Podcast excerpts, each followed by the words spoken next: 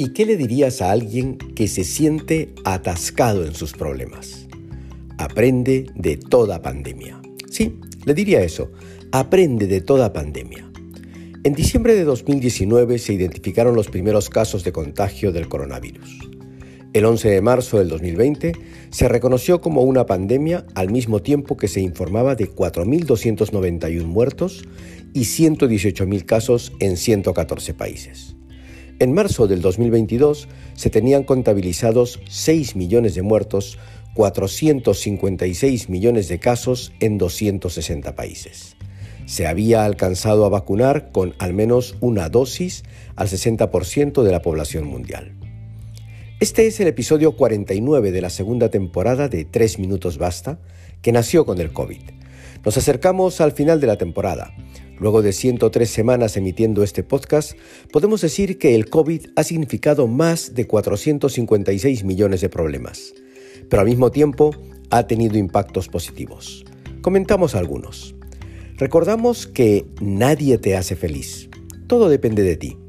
Más de 4.500 millones de personas pusieron en valor su propia libertad para elegir y decidieron vacunarse. Una minoría con la misma libertad para elegir decidió no hacerlo. La libertad para elegir es importante y con esa libertad elegimos nuestra felicidad. Quedó claro que primero las personas. La humanidad se puso de pie para decir primero las personas. Se afectaron muchos gobiernos, empresas, economías, y sin embargo prevaleció que el valor de la vida estaba por encima de cualquier otro.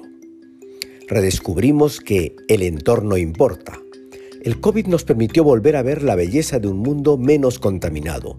Los confinamientos hicieron que el agua clara reemplazara al agua turbia en los canales de Venecia. Pudieron verse delfines nadando frente a las costas de Lima y el sonido de los pajarillos cantando volvió a escucharse en diferentes metrópolis. Aprendimos que merece la pena comprarse un pleito. Médicos, enfermeras, policías y muchos más decidieron jugársela se compraron el pleito de luchar contra el COVID y ganaron. La solidaridad tomó un tamaño pocas veces visto. Recuperamos el trabajo de sembrar semillas.